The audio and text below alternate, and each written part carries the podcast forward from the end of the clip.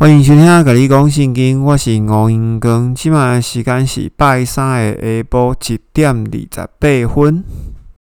还是要邀请大家打开节目的资讯栏，拿出中文的新译本圣经以及一支笔，下载原文的查经工具。这是我们每一集都会提到的事情。由上一集我们提到参假的福音啊，由西元的四十年一直传到西元的六十五年。但是这样的福音只传到西元六十五年吗？其实并不是哦，是一直传到了今天哦。因为呢，西元四十年是一个很重要的一个分界点。我们可以从《使徒行传》的第七章、第八章、第九章，还有第十章，我们可以看得出来，从执事斯提反被石头打死，啊，包含。彼得被流放，好，也就是失去了耶路撒冷总会主教的位置。还有保罗在往大马士革的路上被拣选，这都是在西元四十年左右所发生的事情。而同时，在那个时候，假福音，哈，也就是变种的福音，它已经开始盛传在犹太社会里面了。那这个变种的福音里面包含什么呢？包含了。要守律法才能够得救，单身比结婚好，最好就是单身不要结婚。那另外一个部分呢，就是食物是需要境界的。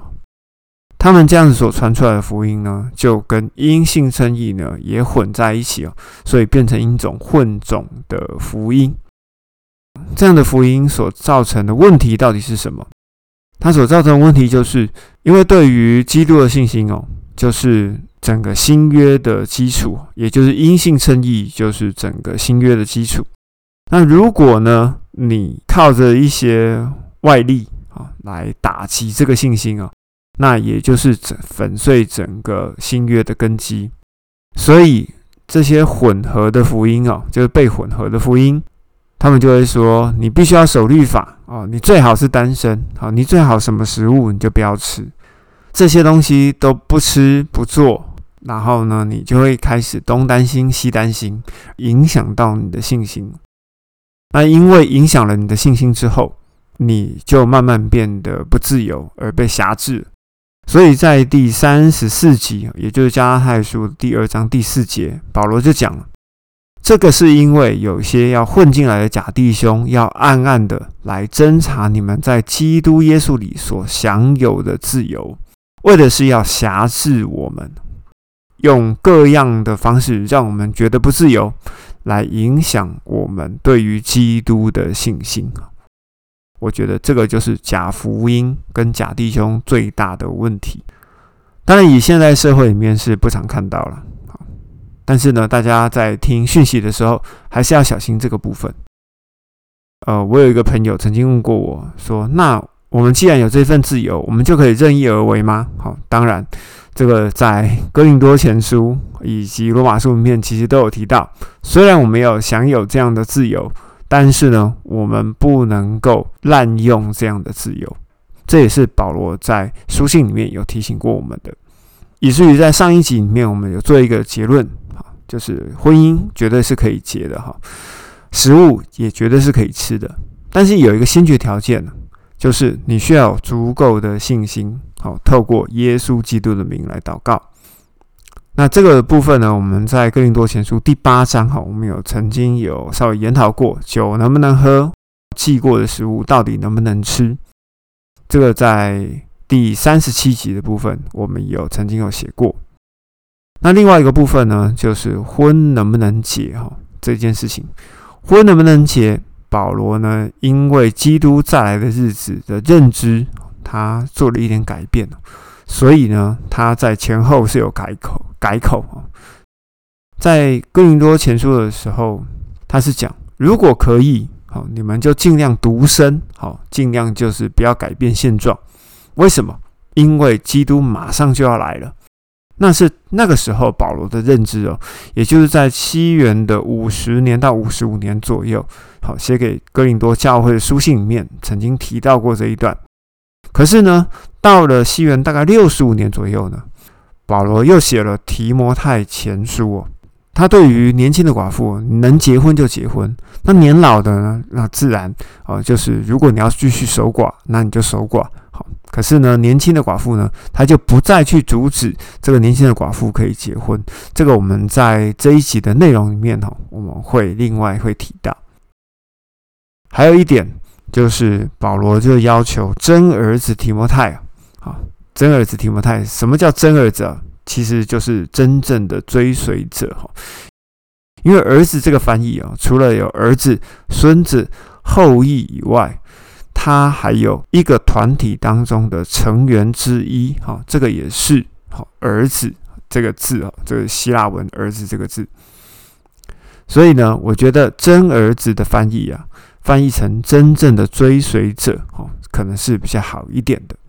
因为你要知道啊，保罗的真儿子不止这一位啊，因为在下一本书提多书里面。保罗也是称为提多为真儿子啊！哇，你看他到处认儿子，真的是这样吗？大家自己想一下啊！我觉得应该讲说，真正的追随者哈，就像是一个很亲密的师徒关系哦。我觉得应该是可以这样解释哈。所以真儿子，我觉得应该是真正的追随者。而在上集我们有提到。提摩太的身世哦，其实是一个撒玛利亚人。那撒玛利亚人呢，在西元前五百年左右，已经因着法利赛，也就是这个洁净运动、法利赛运动，把外邦人已经切割出呃犹太人的生活范围圈了。所以犹太人跟撒玛利亚人基本上是不相往来的。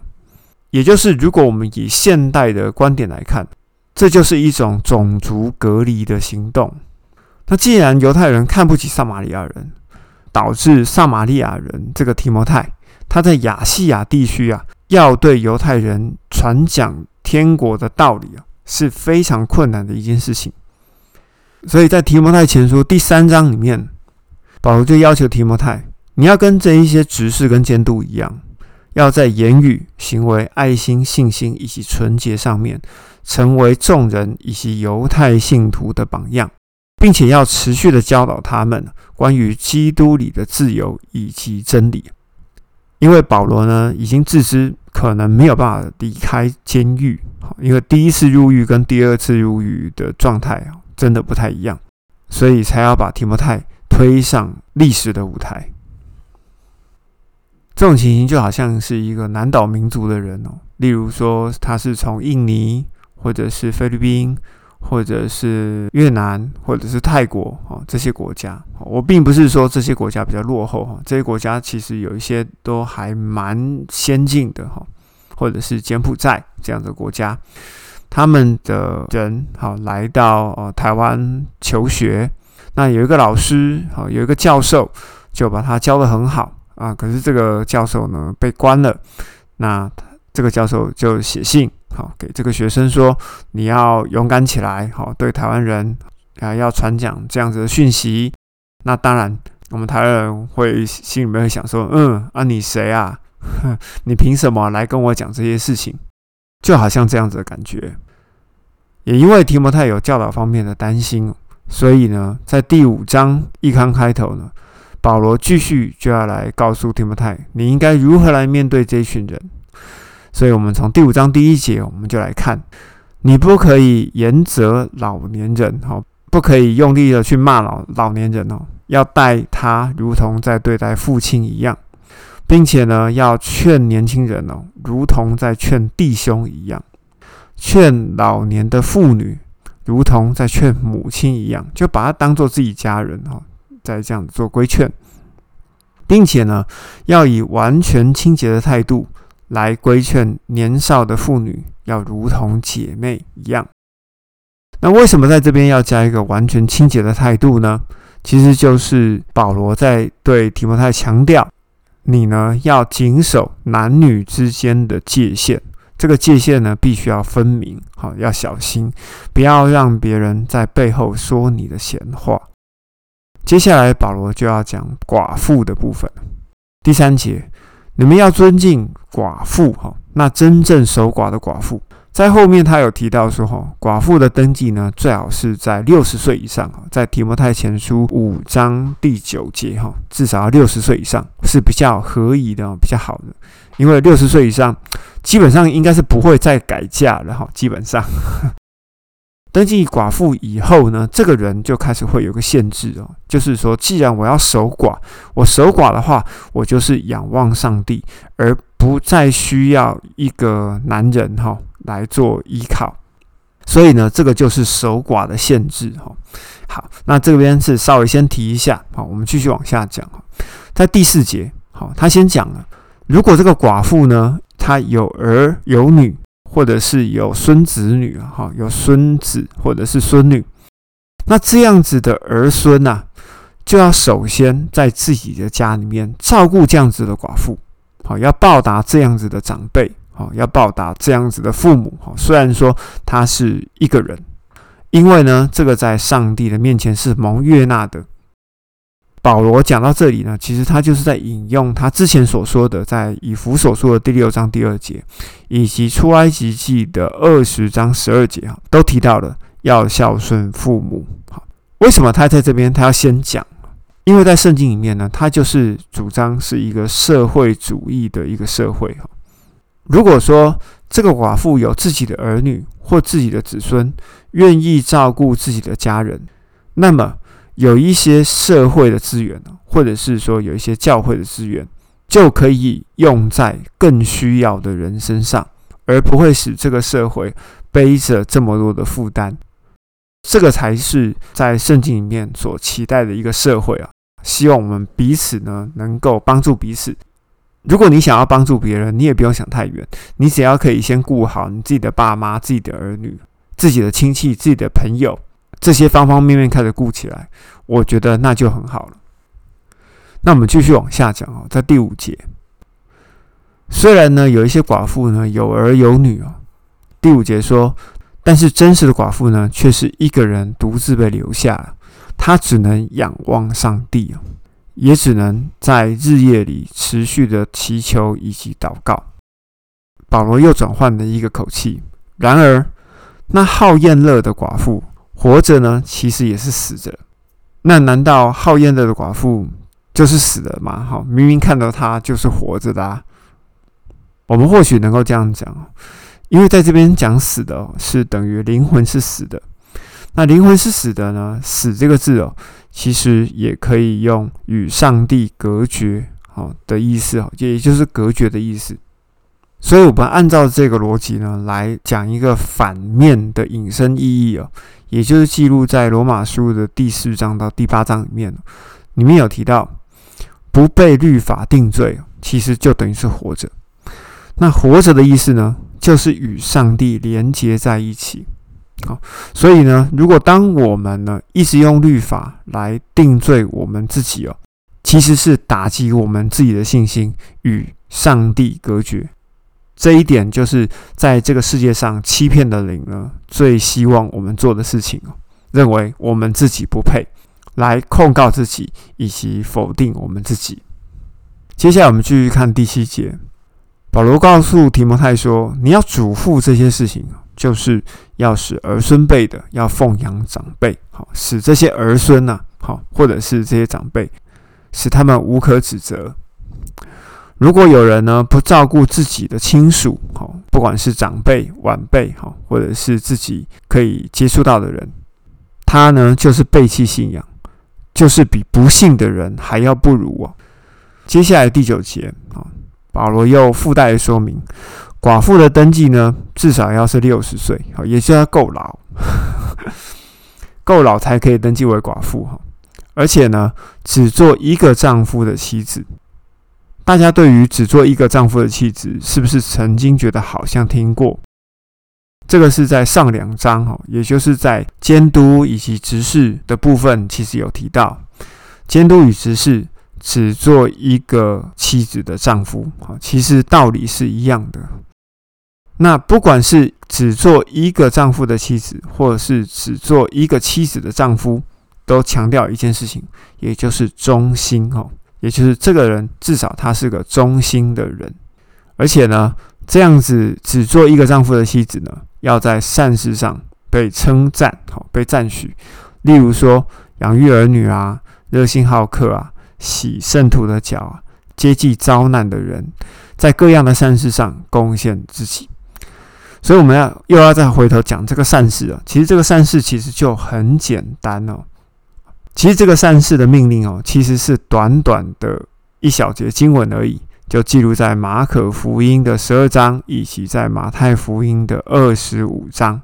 这两节经文其实都是在讲的，我们要坐在最小的弟兄身上，就是坐在上帝的身上。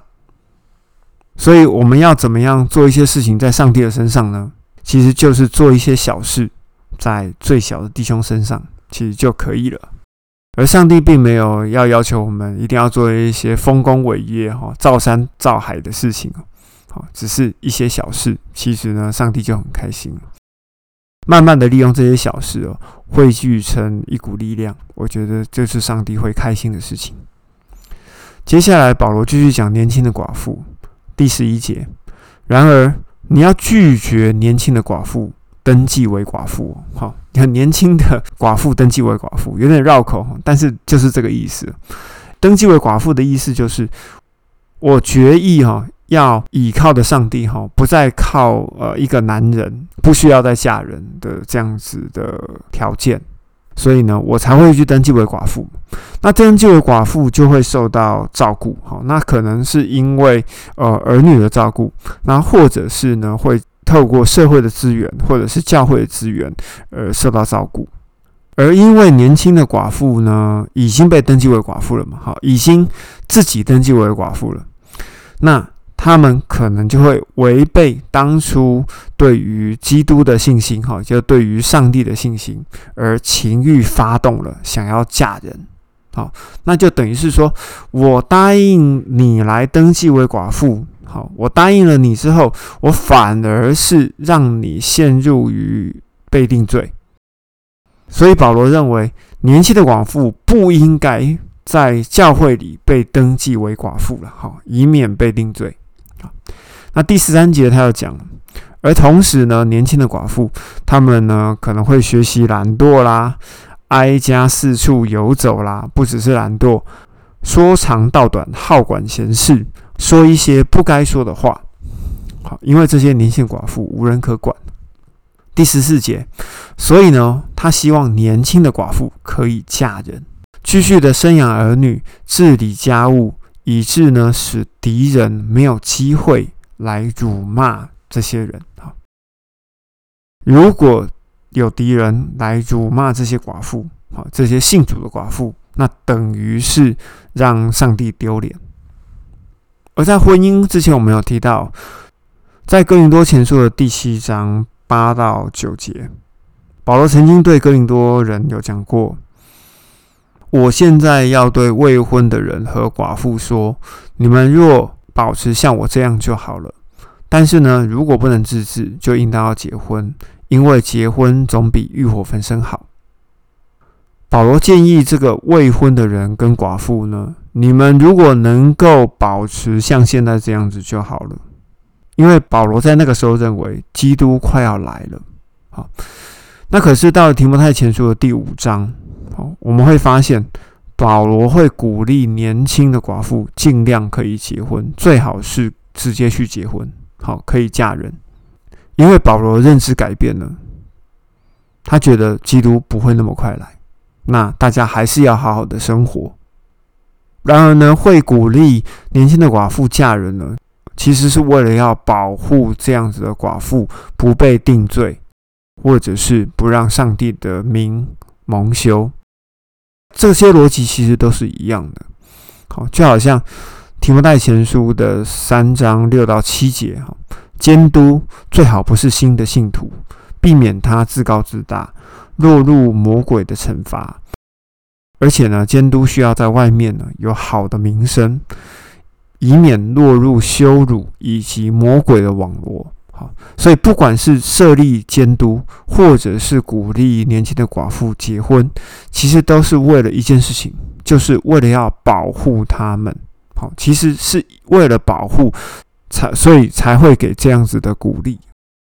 保罗在第十五节插了一节文字进来，因为呢，已经有一些人已经转去随从的撒旦。好，这个就不知道他到底在指谁。哈，第十六节。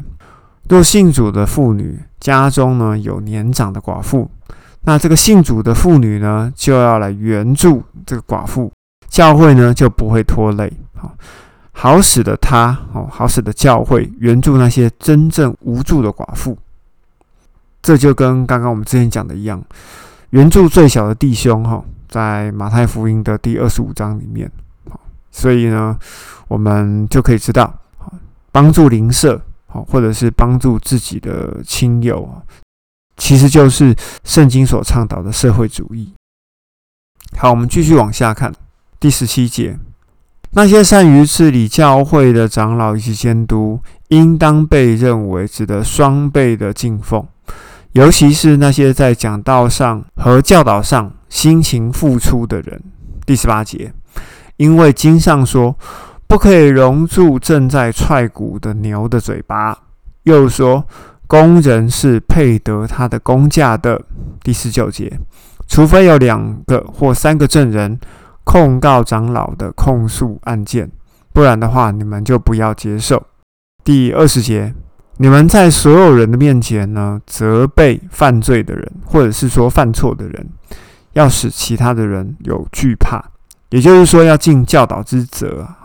在哥林多前书第五章第一节到第六章的第八节，其实都有讲过哈，就是教会需要处理或者是要切割犯错的人。哈，虽然这些人有犯错，但是呢，他的灵魂依然可以得救。这是保罗告诉我们的。第二十一节，在上帝。也就是在基督耶稣并且蒙拣选的天使前，好，保罗要嘱咐提摩太，你要遵守这些话，没有成见，不可以按着偏心做事。